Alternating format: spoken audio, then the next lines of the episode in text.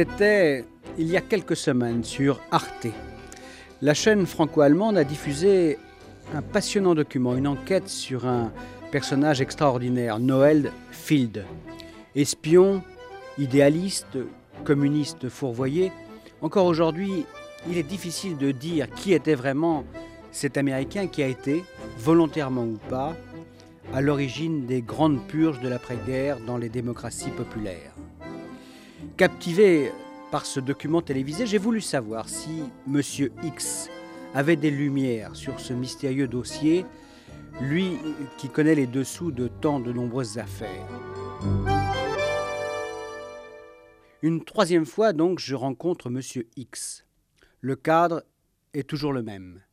Nous nous trouvons dans les bureaux ordinairement déserts de cette société d'import-export où mon interlocuteur me fixe rendez-vous afin, dit-il, de préserver son anonymat. Je sais seulement qu'il a longtemps flirté avec les services secrets. Et la dernière fois, d'après euh, les quelques confidences qu'il m'a faites hors micro, j'ai cru comprendre qu'il avait exercé brièvement une fonction politique. En tout cas, ce qu'il m'a révélé la semaine passée à propos de Noël Field m'a stupéfié, parce que ces révélations bouleversent ce que je savais, moi, de l'histoire de l'immédiate après-guerre.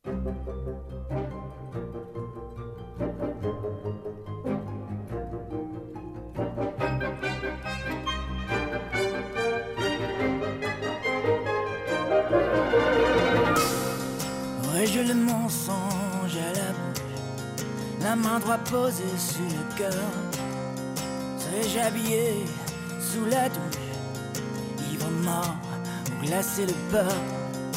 Serais-je en train de rendre l'âme avec une parfaite inconnue? Serais-je assis seul à ma table dans la pénombre à demi nue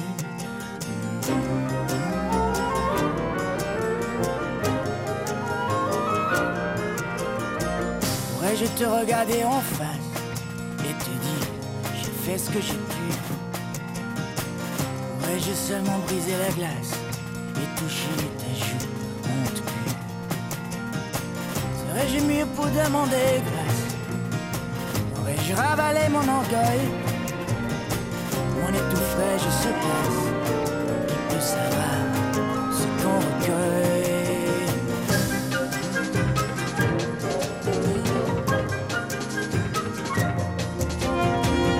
Mille vies ne sont pas suffisants. Mille hommes ne sont pas assez forts. Ne viens pas savonner la pente. Ne viens pas compliquer mon sort.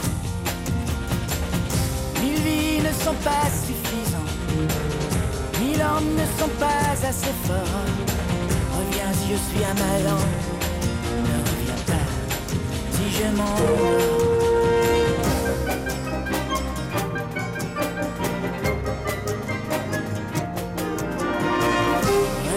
À ma table quelqu'un que tu n'aimeras pas. Serais-je encore une fois coupable De faiblesse, de je ne sais quoi? Serais-je dans mon lit comme un ange Ruminant des mauvaises pensées Pressant la peau d'une ombre Devant mes yeux pour m'éclairer? Ne sont pas Mille ne sont pas assez forts. Ne viens pas savonner la pente, ne viens pas compliquer mon sort. Mille vies ne sont pas suffisants. Mille hommes ne sont pas assez forts. Reviens je suis à ma lampe, ne reviens pas si je m'endors. Monsieur X, euh, au téléphone, récemment, hein, vous m'avez dit que, que vous aussi, vous aviez vu à la fin de l'année le document diffusé sur Arte, document, je vous le rappelle, consacré à l'espion Noël Exact. Field. Je regarde assez peu la télévision. Vous êtes un homme raisonnable. Oui, mais enfin là, j'ai j'ai quand même fait une exception. Certains des témoignages, comme vous vous souvenez certainement, étaient particulièrement émouvants. Tous ces anciens communistes qui, par esprit de parti, avaient dû se, se renier ou produire de faux aveux, c'était vraiment singulièrement poignant. Alors, Vous m'avez également dit euh, que ce documentaire, même s'il était remarquable, moi j'insiste, ne présentait qu'une partie de la vérité. Bien sûr, comment pourrait-il en être autrement d'ailleurs? On a raconté tellement de choses sur Field, bon, il y a dans cette affaire comme dans bien d'autres, une certaine vérité officielle et puis l'autre. Oui, ben, je vous vois venir. Hein. Alors naturellement, vous, vous connaissez euh, la vérité vraie. J'ai cette chance, oui. Et puis-je savoir ce qui vous vaut cette chance? Écoutez, disons qu'à un certain moment de ma vie, j'ai très bien connu M. Alan Dulles. Le patron de la CIA Lui-même, oui, un maître espion, comme vous ne l'ignorez pas. Un des personnages d'ailleurs les plus influents de l'après-guerre. Mais dans cette affaire euh, Field, ce qui compte, c'est que Dulles, dès 1942, était installé à Berne, en Suisse. Officiellement, il était diplomate, c'était en réalité le chef pour l'Europe de l'OSS, l'Office of Strategic Service, vous connaissez. Organisme qui, comme vous le savez, donnera plus tard naissance à la CIA. Et qui va jouer dans la guerre secrète entre l'Ouest et l'Est un rôle décisif. Oui, ça on connaît. Mais vous-même, est-ce que vous avez croisé euh, ce fameux Field? Oui, oui, croisé, c'est le mot exact. Euh, c'était pendant la guerre en Suisse. Euh, Noël Field s'occupait d'une organisation d'aide aux réfugiés, essentiellement de réfugiés originaires de l'Europe de l'Est. Une organisation religieuse, le comité unitarien. Voilà, c'est ah ça. Ça fait quand même bizarre hein, pour un type qui, qui si je, comprends bien ce, documentaire euh, que j'ai regardé, hein, pour un type qui ne se cachait pas d'avoir des convictions euh, communistes. Mais c'était justement un type bizarre, euh, pas désagréable, hein, grand, élégant, très racé, un Américain de bonne famille, jusqu'à la racine des ongles. Vous savez, le genre costume de tweed qui poche au coude, juste qu'il faut. Il avait aussi une femme charmante, d'ailleurs. Hertha, je m'en souviens bien. Une Allemande, dont il était follement amoureux. En tout cas, je vois rien de bizarre là-dedans. Hein. Non, vous m'avez pas laissé finir. Il y avait incontestablement une ambiguïté chez Field. Personne ne, vraiment ne pouvait mettre en doute son dévouement, sa générosité. En même temps, on sentait qu'il y avait une, faille chez lui, euh, une part d'ombre, si vous voulez. Comment vous expliquer? Euh, On ne savait pas s'il était réellement généreux ou s'il l'était par calcul pour cacher ses véritables activités. Mais vous, quand vous l'avez croisé en Suisse, c'était déjà un espion, donc Déjà. en Suisse, pendant la guerre, l'espionnage était une sorte de sport obligé. Alors, Field, oui, comme tout le monde, si je puis dire, à une différence près peut-être, c'est que dans le cas de Field, il était vraiment difficile de savoir pour qui il travaillait. Et à ce moment-là, je ne sais vraiment pas s'il le savait lui-même. Ouais, attendez là, soyez un peu plus précis. Ben écoutez, Field avait des relations suivies avec Dulles c'est-à-dire avec l'OSS qu'il renseignait régulièrement, d'accord? Mais en même temps, son activité auprès des réfugiés dans l'association unitarienne le mettait constamment en contact avec des hommes qui, pour la plupart, étaient des communistes, et qui seront, après la guerre, les grands dirigeants de toutes les nouvelles démocraties populaires. Eh bien, écoutez, un truc comme ça dans notre histoire, c'est vraiment très important. Ça, paraît même capital. Hein. Donc c'était un agent double, si je vous comprends bien. Disons qu'il en avait le profil. Et, et Delos le, savait? Bien sûr, à l'évidence, je dirais même que ça l'arrangeait. Au fond, finalement, grâce à Field, il avait un pied chez celui qui, demain, serait l'adversaire. Donc si je comprends bien, pendant cette période, la guerre froide était déjà en germe. Oui, oui, bien sûr. Les Américains savaient qu'une fois Hitler éliminé, le nouvel ennemi s'appellerait Staline. Et dans cette future guerre, Field allait être un pion capital. Enfin, il restait à savoir qui manipulerait qui Et là, alors là, c'est vraiment l'énigme, Field.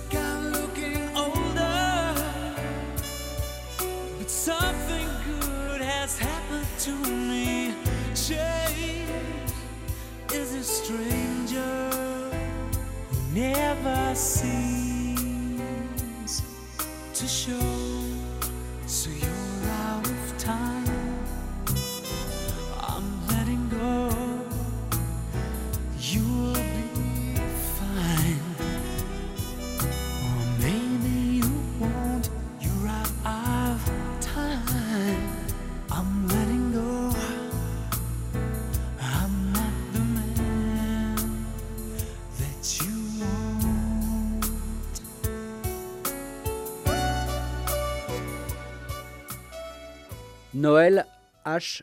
Field. Un Américain bien tranquille. Famille aisée, un WASP, White Anglo-Saxon Protestant, comme on dit là-bas. Avant la guerre, il travaille à Washington, au département d'État, c'est-à-dire au, au ministère des Affaires étrangères. Puis, il est délégué de la Société des Nations en Espagne pendant la guerre civile. Et ses sympathies vont ouvertement pour les antifranquistes.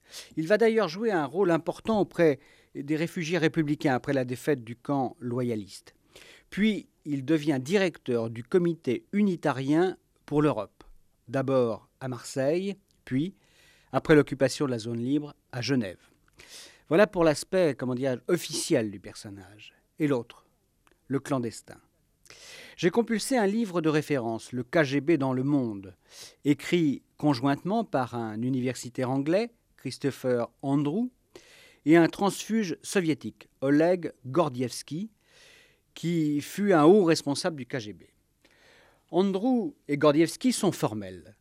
Field, je cite, communiste romantique et rêveur, fermez les guillemets, a été recruté par le NKVD, l'ancêtre du KGB, en 1934, alors qu'il travaillait au département d'État. Il fournissait des informations, pas de documents. Et ses officiers de liaison successifs ne semblèrent guère lui accorder beaucoup de crédit. Bref, si j'en crois ces deux auteurs, Field n'était pas une recrue très efficace et très fiable. Retrouvons M. X pour la deuxième partie de cet entretien. Il y a quand même quelque chose qui m'a qui m'a tracassé chez Field. C'est que cet Américain ne faisait pas mystère de ses sympathies pour le communisme. Oui, c'est vrai qu'en tout cas que de la part d'un Américain, surtout à l'époque, c'était pas si fréquent que ça. Non, non, c'est c'est pas ça que je veux dire. C'est en général, les services soviétiques s'efforçaient toujours de recruter des agents, surtout pas chez les sympathisants ou les militants communistes. Il y a quand même eu, enfin je me souviens, moi il y a eu des exceptions. euh, L'affaire des rapcorps en France, par exemple. Oui, oui, ça, vous avez raison. Mais, mais alors ça, c'était tout début, enfin quelques années après la révolution soviétique. Les services n'étaient pas encore aguerris comme euh, allez, un petit peu plus tard. Et puis l'utilisation de correspondants euh, ouvriers dans les usines. C'était les rapcorps. hein, Voilà, c'est ça, c'est les fameux rapcorts. oui. Ça s'est d'ailleurs terminé par une catastrophe, puisque, si vous vous souvenez, le réseau a été démasqué par la police française. Non, non, non, non, le, le NKVD a très vite compris que c'était effectivement dangereux. Ah, pourquoi Parce qu'une part, les militants ou les sympathisants communistes, c'était des objectifs euh, vulnérables qui étaient surveillés par la police de leur propre pays. Bien sûr. Et puis, ça revenait, si l'agent était repéré, à compromettre le parti communiste local. Non, les, les- les vrais agents affectaient de professer au contraire. Tout à fait. euh, C'était vraiment le contraire. Un, un anticommunisme farouche. Alors, Field, pourquoi? Alors bon, si je vous comprends bien, euh, Field, c'était un faux agent soviétique. Non, j'irai pas jusque-là, mais je suis quand même sûr que longtemps, euh, Field a joué un rôle, enfin celui de l'agent de Moscou. Un agent qui n'était peut-être pas, d'ailleurs. euh, Ça devient, sûr de rien. ça devient bigrement compliqué, votre Mais affaire. non, je veux dire que c'est lui qui était demandeur, c'était pas Moscou. Il voulait être à tout prix un agent soviétique, vous comprenez Ouais. Donc, euh, Moscou se méfiait quand même. Ouais. Et comment aurait-il pu en être autrement Si Field était communiste, c'était un communiste de salon, euh, passez-moi l'expression. Puis alors les soviétiques, qui étaient parfaitement organisés en Suisse, euh, pouvaient pas ne pas savoir que Field avait des contacts réguliers avec Alain Dulles, le patron de l'OSS.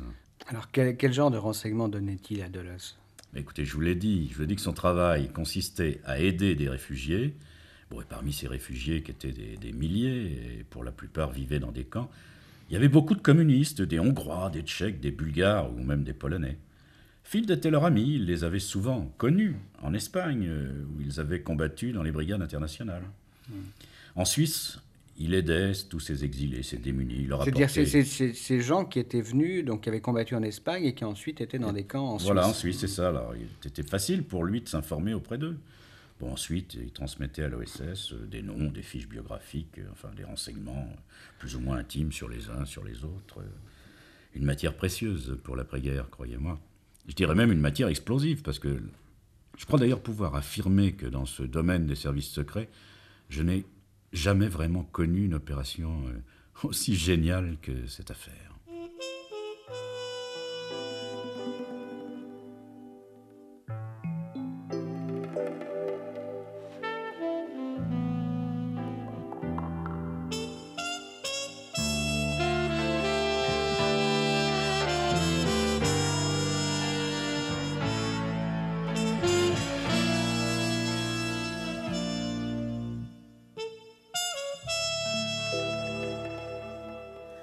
Un soir de pluie et de brouillard, quelques taxis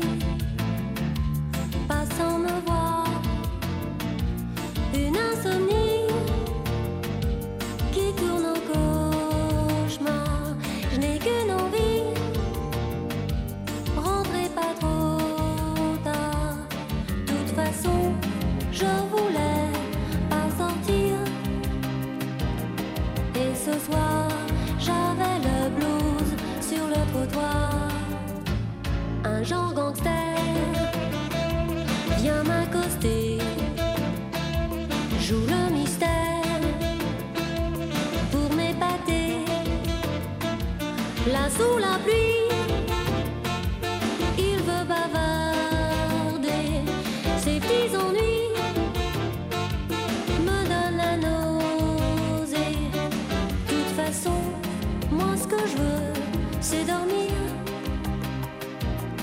Et ce soir, j'avais le blues sur le trottoir.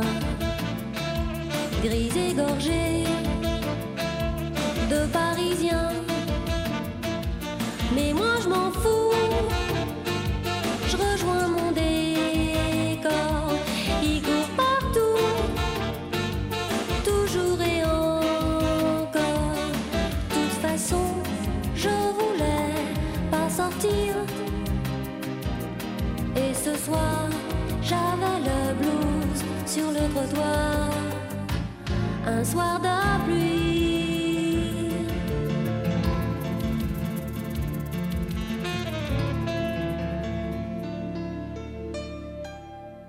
Qui était exactement Noel Field?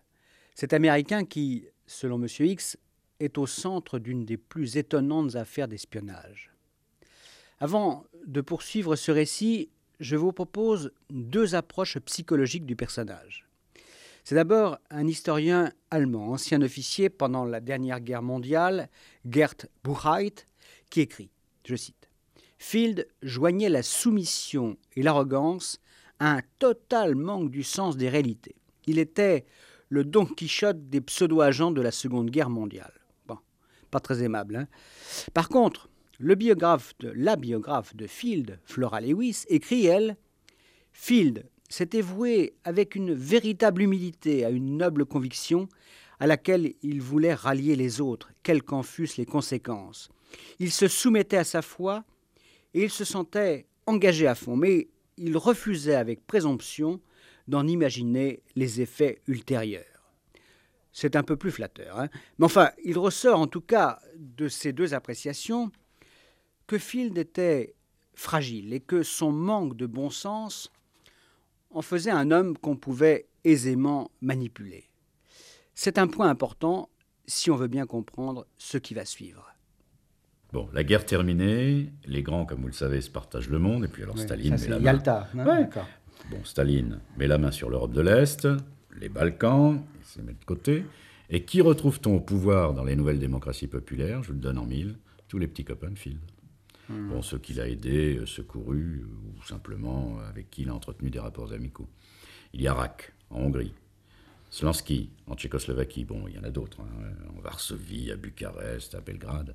Ils étaient tous ses protégés. Tous ont résisté au nazisme et reviennent chez eux en héros. C'est donc tout à fait naturellement qu'ils prennent les premières places dans les partis communistes et les gouvernements. Et lui, euh, Phil, qu'est-ce qu'il devient après la guerre? Oh, Il continue tout simplement à travailler pour le comité unitarien. Enfin, je dis provisoirement parce que ses liens étroits avec les communistes euh, commencent à légèrement inquiéter euh, les chefs de cette association religieuse. Et en 1947, on le met carrément à la porte.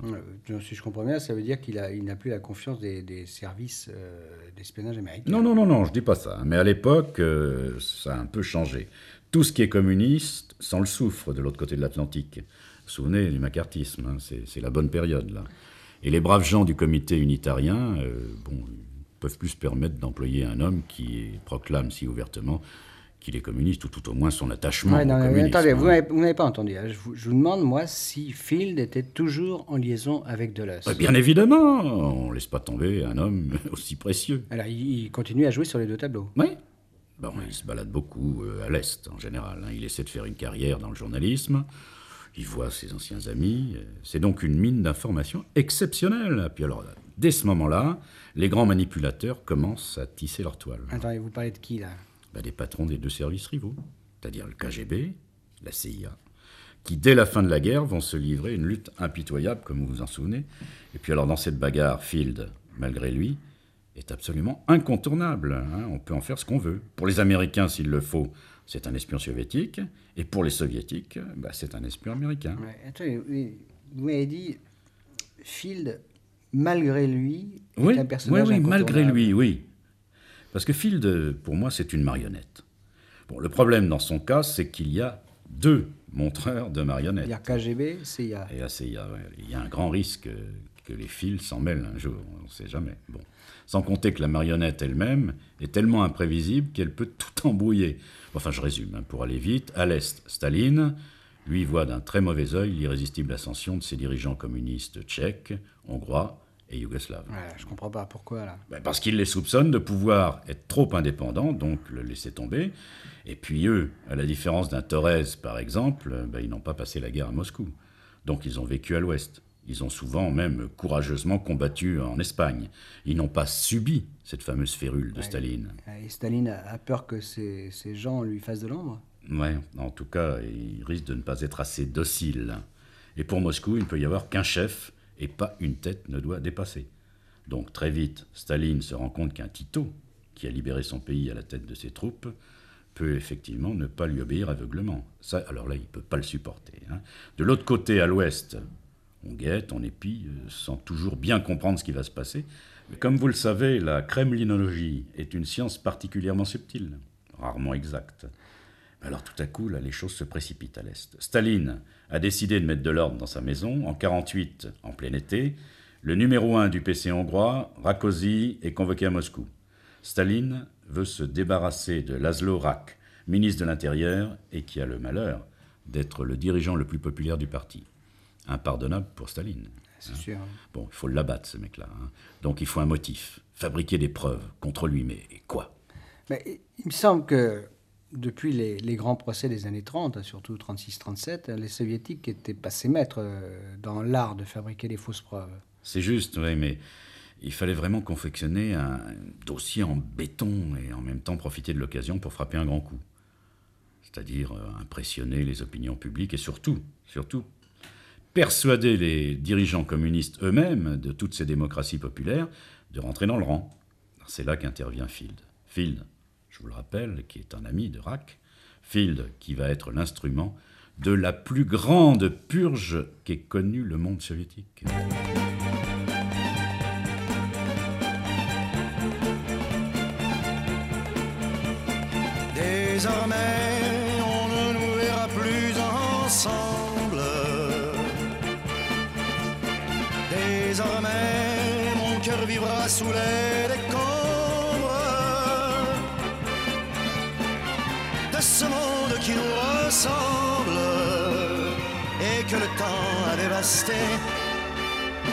Désormais, ma voix ne dira plus je t'aime. Désormais, moi qui voulais être ton ombre, je serai l'ombre de moi-même, ma main de ta main séparée. Jamais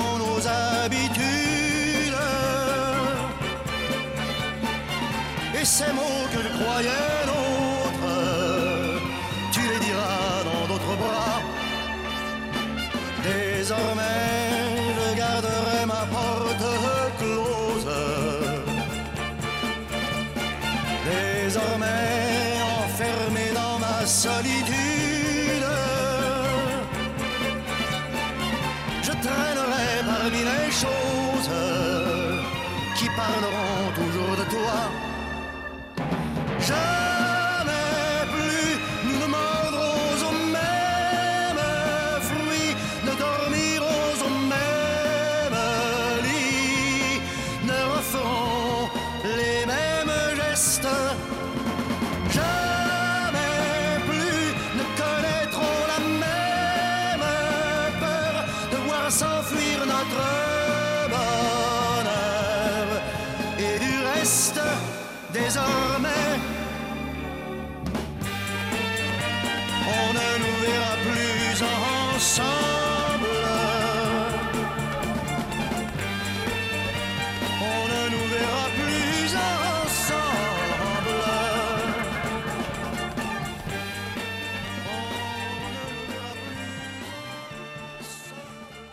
Un mot sur Laszlo Rak, avant de poursuivre.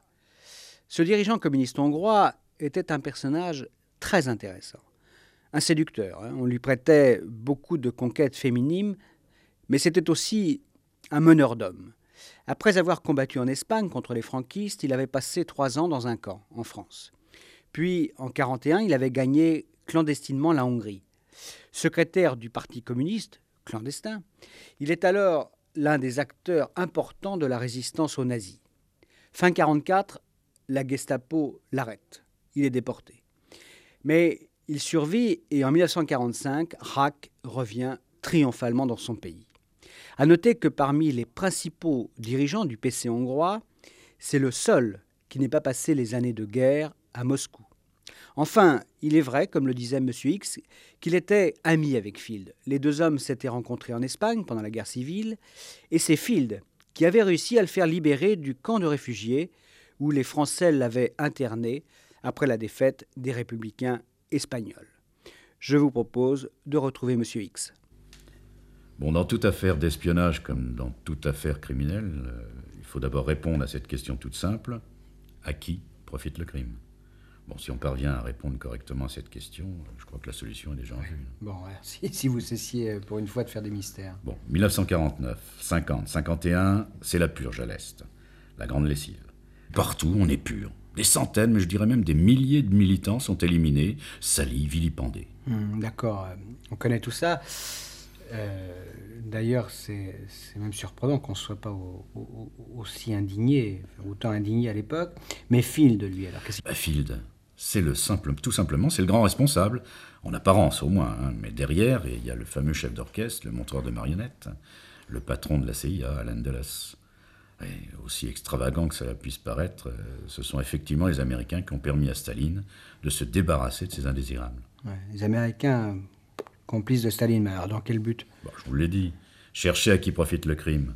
Qui avait vraiment intérêt à faire couper toutes ces têtes communistes, sinon le pays qui menait la lutte anticommuniste dans le monde entier Bon, je vais vous donner la preuve de ce que j'avance. Oui, parce que ça paraît quand même difficilement.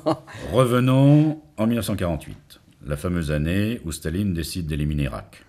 Dulles, sans doute grâce à Field ou un autre de ses agents infiltrés à l'Est, apprend que le maître du Kremlin veut se débarrasser du dirigeant hongrois. Ah, Qu'est-ce qu'il fait là? Ben, il imagine alors un plan absolument diabolique. Il faut que la pièce maîtresse de l'accusation contre Rack soit Field. Son ami, Field, espion américain. Mais ça ne suffit pas. Dulles, mieux que quiconque, sait que Field a connu tout le gratin de la résistance en Europe de l'Est. Et si d'un seul coup, on faisait de ces communistes des traîtres, des agents de l'espion américain Field Extraordinaire, non? Bon, on commence donc à fabriquer des preuves concrètes, établissant que Field est bien un agent américain de haut niveau, un chef de l'espionnage américain. Et ça marche. Et bientôt, bon, bah, les soviétiques sont rapidement convaincus que tous ceux qui ont approché un jour ou l'autre Field sont tous des traîtres. Mais Pardonnez-moi, mais ça me paraît presque trop Mais ça. pas du tout Il faut tenir compte de la psychologie de Staline, hein, une espèce de monomaniaque qui voit des traîtres partout, ainsi que toutes les directions des partis communistes tchèques, hongrois, bulgares sont décimées. C'est quand même un joli succès pour Dulles, non? Ouais, mais Field, euh, il il est aussi naïf que ça. Il, il se rend compte du rôle qu'on lui fait jouer ou pas? Non, je pense pas. Parce que les Américains lui cachent la vérité. Lui, il ne voit absolument rien, il comprend rien. Il constate simplement que son ami Rack est en danger, et il n'est pas conscient que c'est lui-même, Field, qui va l'envoyer à la mort. C'est là que Dulles va faire preuve du machiavélisme le plus incroyable.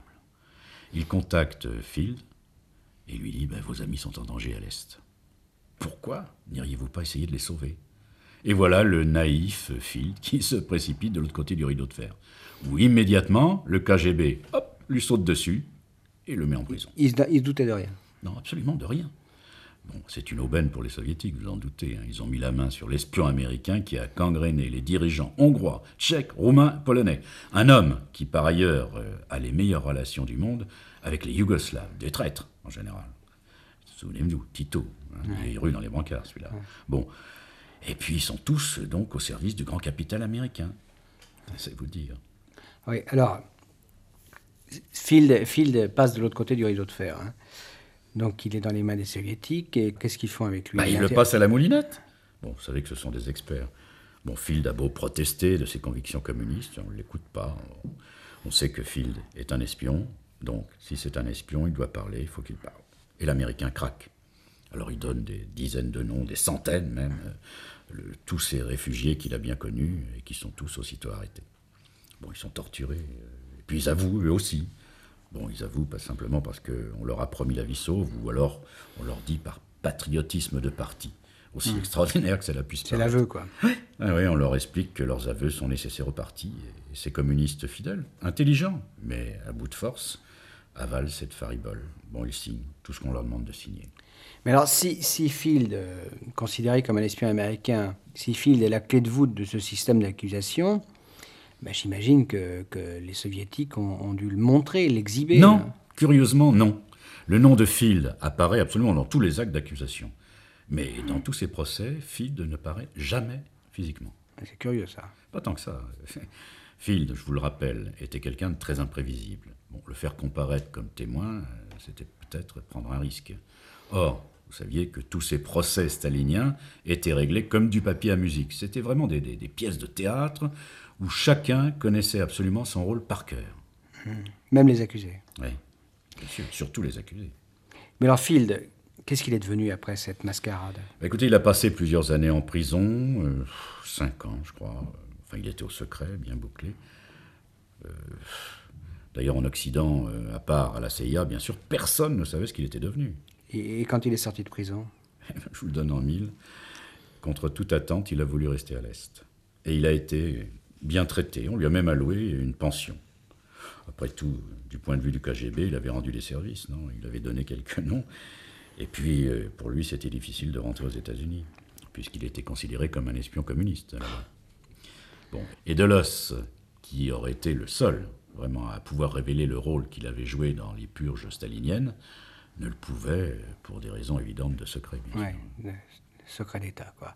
Alors, une, une dernière question, M. X. hein. Tout au long de cet entretien, vous m'avez donné l'impression d'avoir été euh, fasciné par Field. Alors, que pensez-vous vraiment de l'homme qu'il a été? Bah écoutez, je crois, personnellement, ça ne concerne que moi, euh, que Field était vraiment quelqu'un de bien. Bon, il a fait emprisonner, parfois exécuter des dizaines, des centaines de, de militants honnêtes, euh, mais il a été manipulé, euh, enfin dans les mains de et de la CIA. Puis bon, j'oublie pas non plus son, son dévouement pendant la guerre d'Espagne, hein, euh, et ensuite pendant la, la Deuxième Guerre mondiale. Non, croyez-moi, je suis persuadé que malgré toutes les apparences, Field était un homme honnête.